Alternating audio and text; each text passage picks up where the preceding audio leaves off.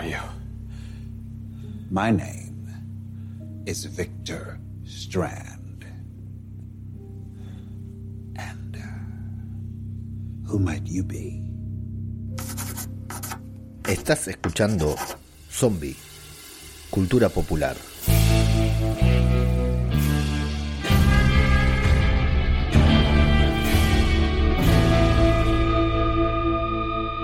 ¿Qué tal? ¿Cómo les va? Les doy la bienvenida a una nueva entrega de Zombie, Cultura Popular, el podcast de Babel Infinito en el que nos dedicamos a hablar sobre Fear the Walking Dead en esta ocasión, episodio número 10 de la séptima temporada, parte B, dirigido nada más ni nada menos que por el querido y odiado en partes iguales Lenny James, más conocido como Morgan Jones, que fue la persona que se metió detrás de la cámara detrás de cámaras para rodar este episodio, podríamos decir, de mierda, ¿no? Porque está protagonizado por la niña Mierder, que igual, como siempre, le vamos a, destacar, siempre le vamos a encontrar algo bueno a los episodios de Fear, ¿no? Bueno, no, pero igual vamos a intentarlo. Así es, es la vida de los que nos dedicamos a, a repasar Fear de Walking Dead. Bien lo saben, Pliquen y Garrapato, justamente eh, bueno, un saludito a Plisken, que estuvo hace un par de semanas, o la semana pasada, ya no me acuerdo. La sucesión de días que tengo eh, es muy vertiginosa, muy, una vorágine muy, muy alta, así que no recuerdo cuándo fue, pero estuvo, anduvo por aquí el querido Plisken Misterios. Eh, y estuve escuchándolo otra vez una noche, no sé si lo conté en este podcast o en otro podcast o en Twitter, ya no recuerdo a dónde lo conté, que estuve, una noche me agarró insomnio, no, no podía dormir aquí en mi nueva vivienda en España y, y me puse a escuchar podcast viejos y necesitaba, era una, un insomnio así medio tenso, ¿no? Medio de, de nerviosismo, de ansiedad podríamos decir, entonces necesitaba algo que me distendiera. Por lo general puedo escuchar otras cosas o suelo escuchar otras cosas a otro tipo de podcast cuando me voy a dormir, pero en ese momento me había despertado en mitad de la noche y necesitaba distenderme, entonces me puse un aquí huele a muerto, me puse a escuchar varios aquí huele a muerto, y entre ellos me escuché la primera vez que estuve, antes de que Plisken venga acá, fue un poco para repasar lo que hablábamos, eh, me escuché la primera vez que estuve en el podcast de, de Plisken, de invitado formal, digamos que estuve ahí, de Plisken y Garra, pero Garra en ese podcast no estaba, y justo era el episodio en que Charlie, que todavía ni siquiera sabíamos el nombre, se quedaba encerrada sola con Alicia en una casa después de haber matado a Nick. ¿Se acuerdan? Eh, ese episodio de Fear de Walking Dead tan divertido que tenía una tormenta de zombies que volaban zombies por todos lados. Bueno, yo estuve ahí con Plisken analizando ese episodio porque el Garra andaba por Sudamérica ahí viviendo la vida loca. Y, y en ese podcast me, me sorprendí, justamente se me vino a la cabeza cuando vi este episodio que hablábamos de Charlie y en ese momento, cuando hablamos de Charlie, de lo que era Charlie en la serie, de lo que, del, de la función que, cumplía en esta serie, en esa serie, en, este, en ese momento, ¿no? Porque ya era prácticamente otra serie, en aquel momento recién había matado a Nick, jamás nos hubiéramos imaginado, jamás, un episodio protagonizado por, por ella, por Alexa Niseson, creo que se llama, Alexa Nis, no sé cómo se pronunciará, Alexa algo. Y en eso pensé absolutamente Alexa Nisenson, sí.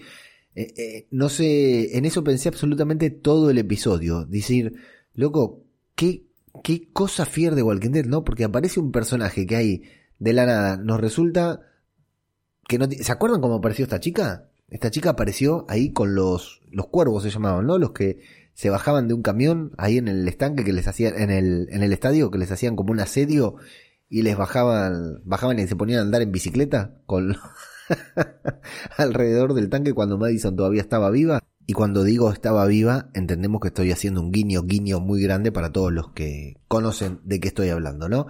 Bueno, eh, ahí apareció Charlie y en gran parte fue responsable Charlie de la caída del estadio, de la muerte de, de Nick, por supuesto, pero también en parte de la muerte de Madison Clark en su momento. Así que, y bueno, y hoy con un, con un episodio completamente protagonizado de ella. Y déjame decirte, el episodio es un sinsentido, lo sé. entiendo todo lo que me van a decir, seguramente en los comentarios que todavía no leí, todo lo que, lo que se habrá hablado en redes sociales que no tuve tiempo de, ni de participar ni de leer. Entiendo que el episodio es un sinsentido. Ahora, el personaje, Charlie, está muy bien. O sea, y, la actriz, ¿no? Por supuesto. Eh, el episodio es un sinsentido, no le aporta absolutamente nada a nada, a nadie, solo a Morgan para su currículum de tener tres títulos dirigidos, los tres en The Walking Dead, y a la actriz, a Alexa Nissenson, por supuesto, pero luego el episodio no le aporta nada a la serie, a la temporada, absolutamente nada, pero el personaje de Charlie, de Alexa Nissenson, la verdad que está muy bien en el, en el episodio. Está bien, está correcta, está bien y, y, lo que tiene que hacer, lo que Morgan le dijo que tiene que hacer, y no lo digo porque dijo que tenga que ir al edificio Morgan, sino porque Morgan era el director del episodio, lo que Lenny James le dijo que tenía que hacer, Charlie lo está haciendo, lo, lo hace, Alexa Nissenson lo hace. Así que, bien, yo le, le doy una mejor calificación, si fuera que califico los episodios, eh, le doy una mejor calificación al episodio de a la performance de Alexa Nissenson como Charlie, que no es que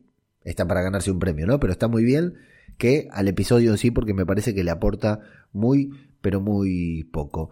Eh, el episodio se titula Morning Cloak y bueno, vamos a repasarlo directamente, vamos a meternos a hablar de lo que fue esta trama muy, muy sin sentido. Bueno, antes que nada, si me escuchan con, con menos énfasis en la voz, es porque me estoy quedando sin voz directamente. No tiene que ver con lo choto que puede haber estado el episodio, sino que directamente estoy padeciendo. De, hecho, me replanteé grabar.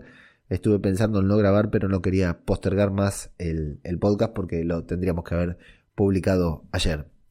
Te decía, bueno, el episodio comienza con mariposas. Y entonces ya tenemos que empezar a abrir la boca diciendo, che, ¿qué onda? Porque mariposas en Fear de Walking Dead. Y un muchacho, un chico ahí que luego vamos a entender que se llama Ali, que eh, quiere convertirse en Ranger de Strand, ¿no? Como cualquier persona que se encuentra ahí junto con, con Strand quiere, eh, sin embargo, bueno, no lo dejan y lo van a mandar a una misión muy importante que es la de cazar mariposas. Hay un refrán en la Argentina que se dice cuando uno le quiere decir a una persona que es muy torpe, ¿no? O muy lenta por ahí, que el mundo se mueve, que se desplaza a una velocidad menor a la que se desplazan las otras personas, se le dice salías a cazar mariposas y las mariposas te cazaban a vos, que es más o menos lo que le va a pasar a este muchacho. Anda por ahí también John, lo vemos a John Dory en una posición de poder, bueno, no con Strand, sino con Howard, ¿no?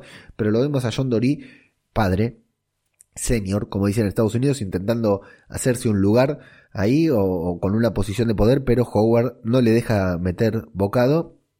Y bueno, el muchacho este, Ali, va a salir a cazar mariposas y como decíamos, la mariposa lo va a cazar a él porque, o oh casualidad, en un mundo apocalíptico, en un mundo en que cayó una bomba nuclear, en un mundo eh, muy amplio en que las distancias se han agrandado mucho porque ya no hay medios de transporte tradicionales, Ali va a tener la suerte y va a ser elegido con encontrar la mariposa que le habían encomendado encontrar, porque a Strand ahora no solo se hizo pasar por Morgan, no solo se hace pasar por el papá de Momo, ahora también manda personas a cazar mariposas porque quiere determinadas mariposas porque sí, porque así le resulta conveniente a este negro hermoso que es Víctor Strand.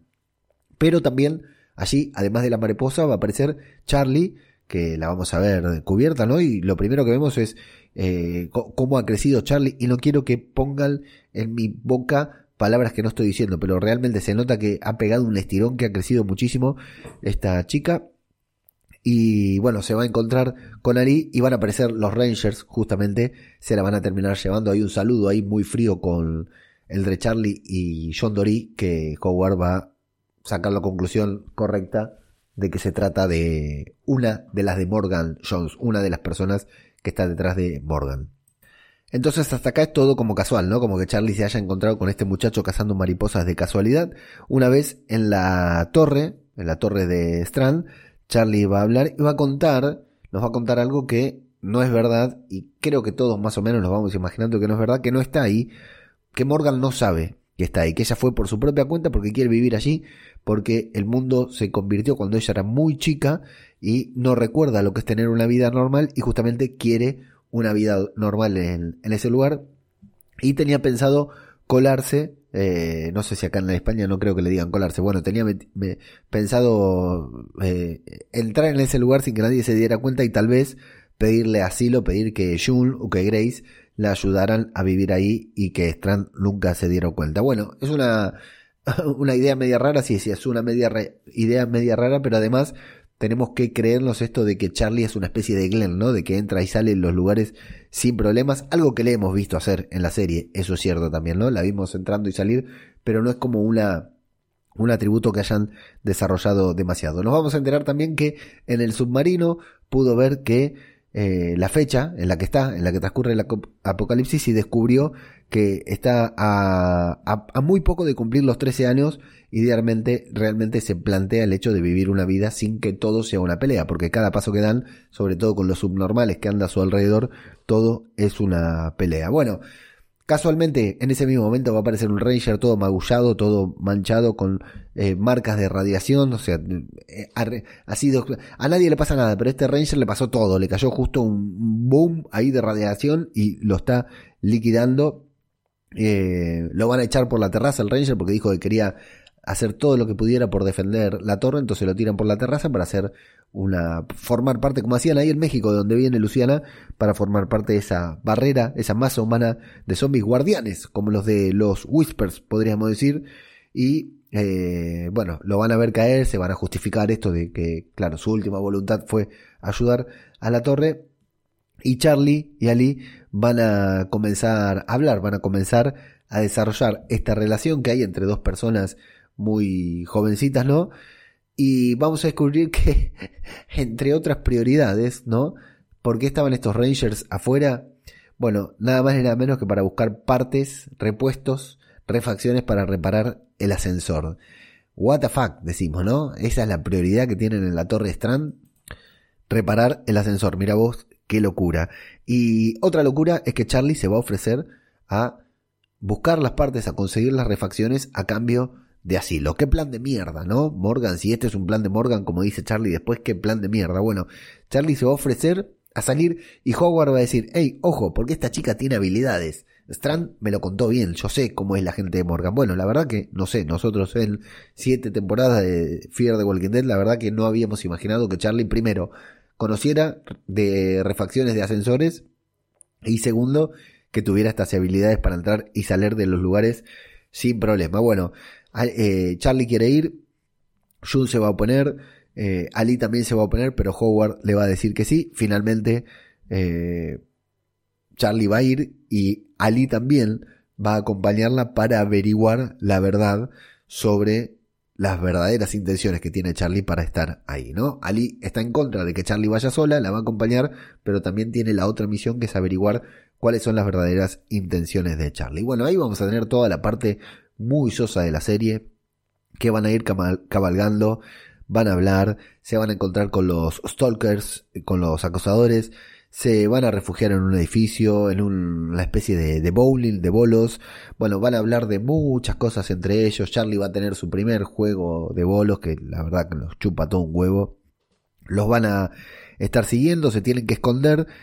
Y finalmente se van a, a encontrar al, al, lugar, al lugar, al sitio en donde tienen que ir a buscar estas piezas, estas refacciones para el elevador, en donde el Ranger anterior salió con todas esas marcas en la piel totalmente eh, con radiación, afectado por la radiación, y lo empujaron desde la terraza, ¿no? Van a llegar ahí, se van a dividir, Charlie va a subir al edificio desde afuera y Ali se va a quedar afuera justamente para ser interpretado por estos acosadores que atención, acá sí nos metemos un poquitito en la trama de la temporada que le preguntan por el foso.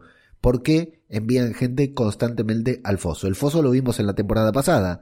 En la temporada pasada, en el final del episodio anterior. Lo que sí sabemos es que nadie sabe. Hasta ahora el único que habló del, del foso ese es Arno, pero le van a preguntar a Ali por qué siempre Strand está mandando gente al foso y obviamente no sabe nada. Bueno, esta gente está muy bien preparado, al igual que vimos en el episodio pasado, porque aparecen cinco zombies y mueren todos. No se salva ni uno, solamente Ali que está ahí sin protección, sin, sin ropa además, bueno, se salva Ali, los demás mueren todos y se va a meter en el edificio para rescatar a Charlie, en donde se va, a bueno, primero va a tener un inconveniente con un, con un Walker al que no puede matar, Charlie lo va a terminar salvando a él y vamos a ver, acá sí, esto me gusta, esto me gusta, ¿ves? Acá te tengo que decir que me gusta. Que Charlie nos muestran que Ali estaba por morir enfrentándose a un caminante y que Charlie bajó como a 5 a 6 porque claro, tiene toda la calle de haber pasado toda su vida casi con Morgan, Madison, Alicia, etcétera. Entonces es una muy buena superviviente como hemos visto en esta última temporada de, de Walking Dead también. Bueno, entonces vamos a ver esta diferencia y van a hablar un poquitito, bueno, perdón, me estoy salteando algunos detalles, pero la verdad me dan mucha paja y me duele mucho la garganta, ¿no? Como hablar del padre de Ali, que era soldado, que Ali lo abandonó y toda esta mierda, que por eso no mató a ese caminante, toda esta mierda que la verdad no viene al caso. Finalmente lo que van a hacer es que van a encontrar las partes, se va a seguir hablando del, fantasma este de la radiación, pero Charlie dice, mira, a mí la radiación no me afecta, ya leí el guion y no voy a tener problema con esto de la radiación, salvo algún comentario que voy a hacer más tarde. Y, pero en el momento que Charlie está sacando estas refacciones del ascensor, le va a confesar a Ali que está ahí, que, que, mintió, que estuvo mintiendo, que le mintió a él, le mintió a todos. Está ahí porque es todo un plan de Morgan. Morgan le pidió que se meta en la torre, que, logre penetrar la torre para luego apagar las luces y que eh, en plena oscuridad Morgan pueda rescatar a Grace. Ese es el plan de mierda que tiene Morgan pensados, ¿no? Lo que quieren hacer es apagar las luces, matar a todos los caminantes que están alrededor de la torre protegiendo y así de esa manera poder reemplazar, rescatar a Grace. Pero por alguna razón, Charlie dice que no lo va a hacer. O sea, le confiesa el plan verdadero, llegó hasta allí, se está exponiendo a la radiación, le confiesa que no lo va a hacer eh, porque no lo quiere poner en, peligro a Ali. O sea, evidentemente está enamorada, entendemos, tiene 13 años, jugó a los bolos, dio un beso. Ah, no dijimos eso, que se besaron, ¿no?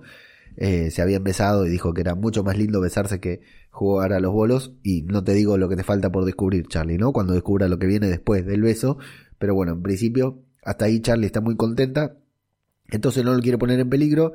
Es decir, podríamos decir que traiciona a Morgan porque se enamoró de este Ali justo al mismo tiempo que Howard habla por radio y le va a preguntar a Ali si ya averiguó, si ya cumplió con su misión, la de averiguar realmente qué hacía Charlie ahí. Entonces le dice que sí, la encierra dentro del ascensor, la va a dejar así, ahí a su merced, le dice, bueno, si ya pudiste salir una vez y vos sos habilidosa para salir, vas a poder salir mil veces.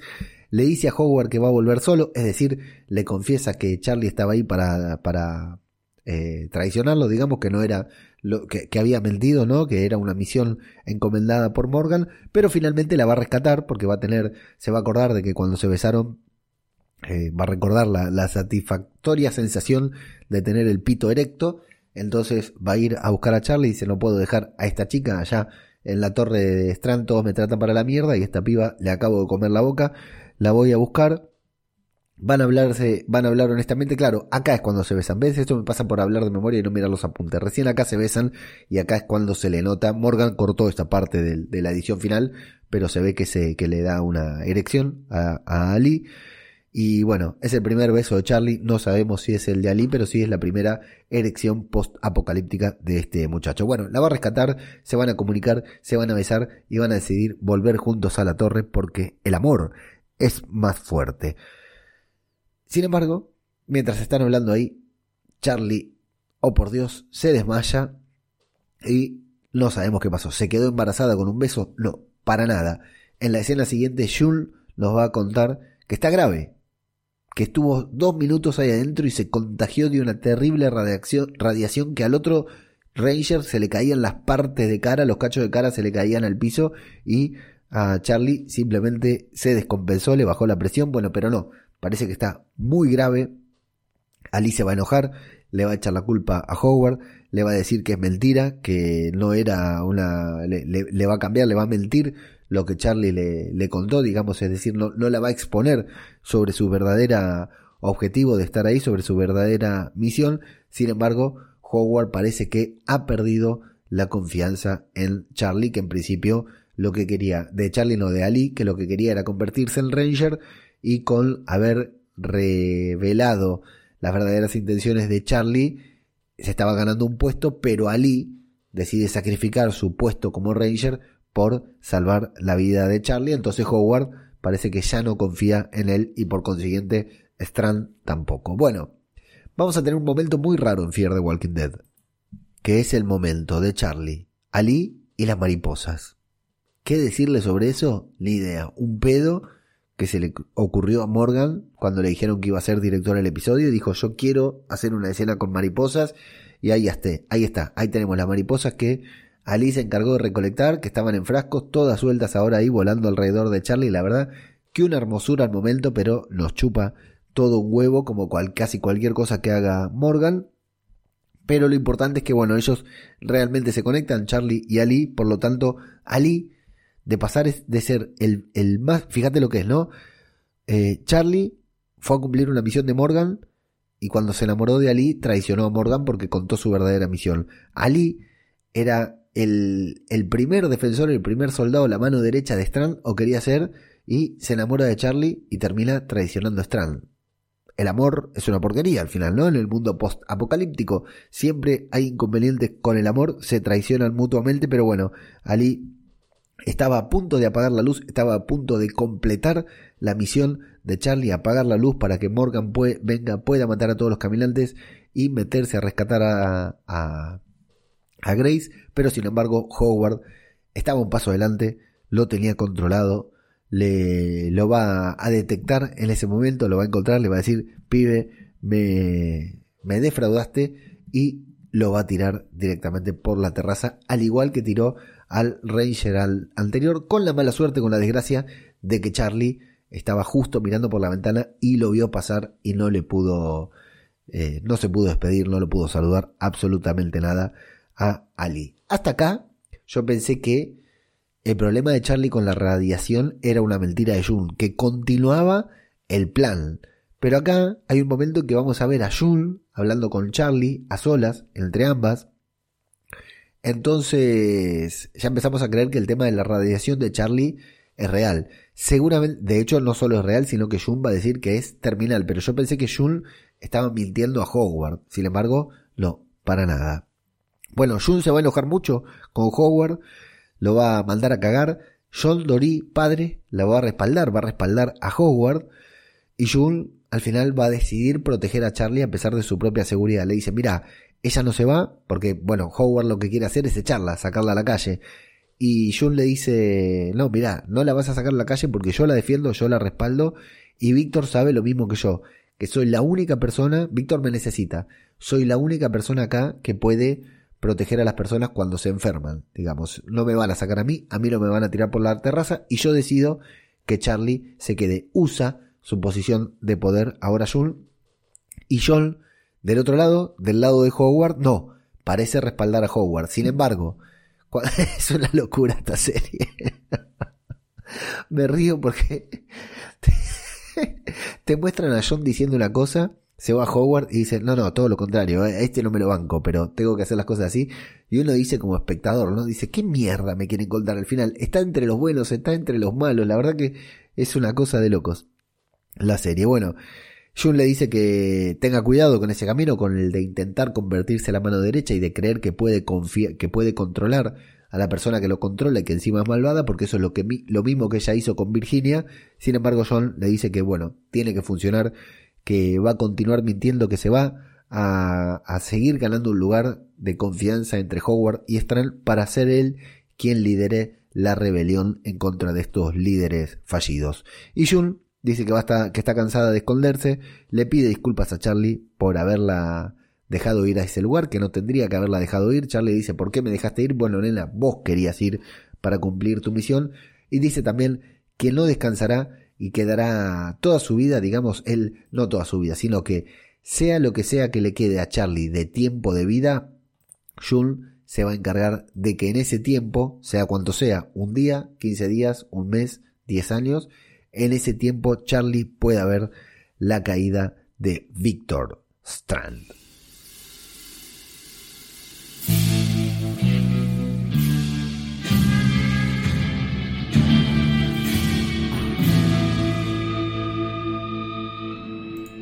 Y es así como termina este episodio tan raro, tan particular, tan atípico de Fear the Walking Dead, el episodio número 10 de la temporada número 7, parte B. Eh, un episodio que no aporta, como decíamos, absolutamente nada a la trama general. Si tuviéramos que eh, sacar algunas conclusiones, es que hay una rebelión incipiente en la Torre Strand, ¿no? Que hay una rebelión, que no solo Víctor se va a tener que enfrentar a la guerra que le declaró Alicia desde afuera, sino también a una rebelión que parece eh, germinar a partir de Jules y de John Dory, padre, adentro de la propia torre. Bueno, vamos a ver qué es lo que pasa ahí en ese lugar y fundamentalmente eso es lo que lo más importante para lo que es la trama de la temporada, podríamos decir, y también vamos a tener que estar atentos a qué sucede realmente con Charlie, porque ya te digo, yo para mí en principio esto es apenas un comentario que hacen, en dos episodios se le pasa totalmente la gripe esta, la gripe radioactiva que tiene, estoy seguro que no va a tener absolutamente ninguna consecuencia, pero hicieron demasiado hincapié en eh, que es de grave, que es de gravedad, que tiene muy poco tiempo de vida. Yo lo dudo, no creo para nada, mucho menos después de haberle dado un capítulo así tan de protagonista, y sí destaco a Alexa Nissenson como protagonista del episodio, que la verdad que no te digo que eh, no te digo que fue una gran protagonista, pero no le sobró nada a ella en el episodio. Digamos, no le faltó nada. Como protagonista del episodio, cumplió muy bien. El episodio fue una cagada, pero eso no es culpa de ella, sino del director del episodio, nuestro querido Lenny James, que se encargó de dirigir este capítulo de Fear the Walking Dead. Bueno, así que ahí nos quedamos hasta la próxima semana en la que ya les digo que me parece que tenemos un episodio por lo menos un poquitito mejor que estos dos que comienzan, dieron inicio a esta temporada, a esta parte de la temporada que parece que no fueron muy celebrados por todo el mundo. Así que me voy directamente a los comentarios porque ya me estoy quedando sin garganta. Como te decía, el primer comentario del podcast anterior es Ángel Pito que nos dice, no me extraña que le den cancha a la Alicia Braga Sucias porque no queda otro personaje de los originales y es muy cierto, ¿no? Eh, ahora, bueno, por ahí tenemos un Salazar y Alicia, creo que, y Víctor, y Víctor Strand, claro, son los tres. Necesitamos más minutos de Salazar en pantalla, por supuesto. Francisco Herrera Pérez nos dice, eh, ah, pregunta en qué página pueden ver los webisodios, que nunca había visto ninguno, y ahí yo le pasé a Francisco que el bueno, Anónimo le dice, no lo sé, pero en YouTube hicieron un recopilatorio de toda la serie del submarino, si así es. Y yo le pasé un enlace de babelifrito.com. Si buscan babelifrito.com, webisodios, les van a aparecer todos los webisodios de The Walking Dead ahí compilados, algunos con su reseña y otros solamente con el enlace, pero ahí los pueden encontrar tranquilos. Con su Martín Fernández nos dice, con tanto episodio onírico, flashback y cosas raras no entendía nada. Luego comprendí que daba igual un episodio muy fiar, sí, daba igual entenderlo o no, ¿verdad? Sí, es cierto. Creí que el caminante del sueño le decía a Alicia, tu madre vive. Está claro que la Alicia, que a Alicia la fiebre le ha hinchado todo el cuerpo. Hambre no pasa. Qué bonita que es Alicia. Estos son todavía los comentarios del programa anterior, del episodio anterior. Travis Managua, mira quién viene hoy. Travis Managua nos dice, hola Leo, no tenía intención de ver el capítulo, pero después de escuchar tu podcast no he podido aguantar a verlo. Madre mía, qué despropósito. Es que no tiene ni pies ni cabeza. A veces pienso que lo hacen adrede. No me entra en la cabeza que unos guionistas y el director revisionando el capítulo puedan dar por bueno semejante mojón. Menos mal que me tiré del helicóptero. Menos mal que me tiré del helicóptero ya hace mucho tiempo. Lo dice Travis Malagua, justamente. Eh, Travis vive, la lucha sigue, diría Plisken. Un saludo, Leo, y gracias por alegrarnos la existencia con tu podcast. Así es, Travis Managua, un despropósito total, total, el episodio anterior, y de este ni te digo. Conchita García Torres nos dice, son los cabrones, van a matar a la línea mierda solo porque tiene más expresividad que cara piedra, y yo estoy deseando ver ese cara a cara piedra. Besos y mate. Muy bueno, Conchita. Eh, sí, la verdad que está muy bien Alexa Nissenson. ¿eh? Está muy bien, muy bien. Ickman nos dice, me aburro, con el, no con el podcast, sino con Fier, menos mal. Y Ángel Pito vuelve para decirnos, si en este capítulo manda la braga sucias, en el siguiente la línea mierder, que se lía con un personaje y tiene que morir porque solo lo habían contratado para un episodio. Bueno, reducción de personal se llama eso, Ángel Pito, así es. Adiós, Ali, nunca te recomendaremos. Y cierra los comentarios de hoy con Chita García Torres diciendo, vuelvo, acabo de ver la web serie del submarino, pues me ha parecido capitulazo lo he visto de seguido. Es más, esta historia la tenían que haber guardado para la serie Tales of the Walking Dead. Gracias por comentarlo, Leo. Casi se me pasa a verlo. Sí, la verdad que el Dead in the Water estuvo muy, pero muy bueno. Yo esta semana me vi la serie El Submarino, que es spin-off de Into the Night. No recuerdo el nombre de esa serie, pero qué buena que está. Qué bien que se dan las historias de los submarinos. Pero esta Dead in the Water estuvo buenísimo. Si no la viste todavía, vayan a verla porque realmente eh, vale la pena. ¿eh? Realmente vale la pena. Son 40 minutos a pleno con zombies adentro de un submarino que andan muy bien, una muy pero muy buena historia y con un final a la altura como para que la, la serie se vincule con Fear the Walking Dead. Bueno, amigas, amigos, hoy ha salido un podcast más corto, en parte porque el, el, episodio fue una mierda y en otra parte porque estoy hecho mierda, supongo que se darán cuenta de que prácticamente no puedo hablar, así que hasta aquí hemos llegado en el día de hoy, la semana que viene más, la semana que viene mejor, en zombie Cultura Popular, el podcast sobre Fear de Walking Dead.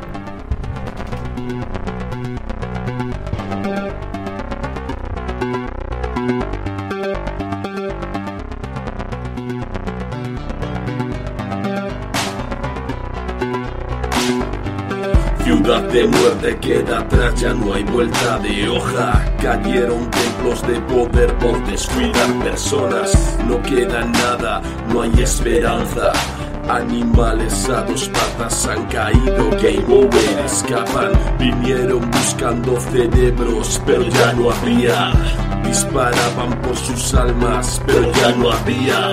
No quedan zonas en la urbe donde el hombre campe. Es el fracaso del sistema ante el voraz enjambre. No amanece, la larga noche se ha instalado. No hay sonrisas, no hay besos, no queda nadie al lado. La realidad del Dirmo. Empezar de cero. La realidad de tu deseo te acerca al infierno.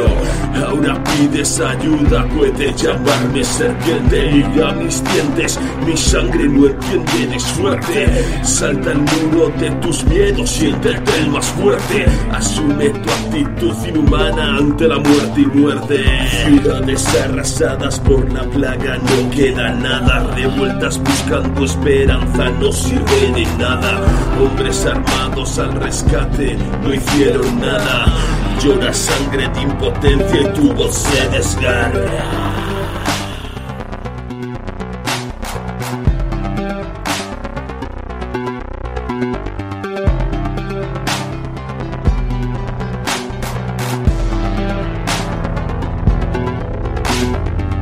Puedes correr y buscar tu remanso de paz. Lejos del ser humano puedes llamarte serpiente. Mundo globalizado, mundo infectado, un mundo inerte. Puedes llamarlo serpiente. Puedes correr y buscar tu remanso de paz. Lejos del ser humano puedes llamarte serpiente. Mundo globalizado, mundo infectado, un mundo inerte. Puedes llamar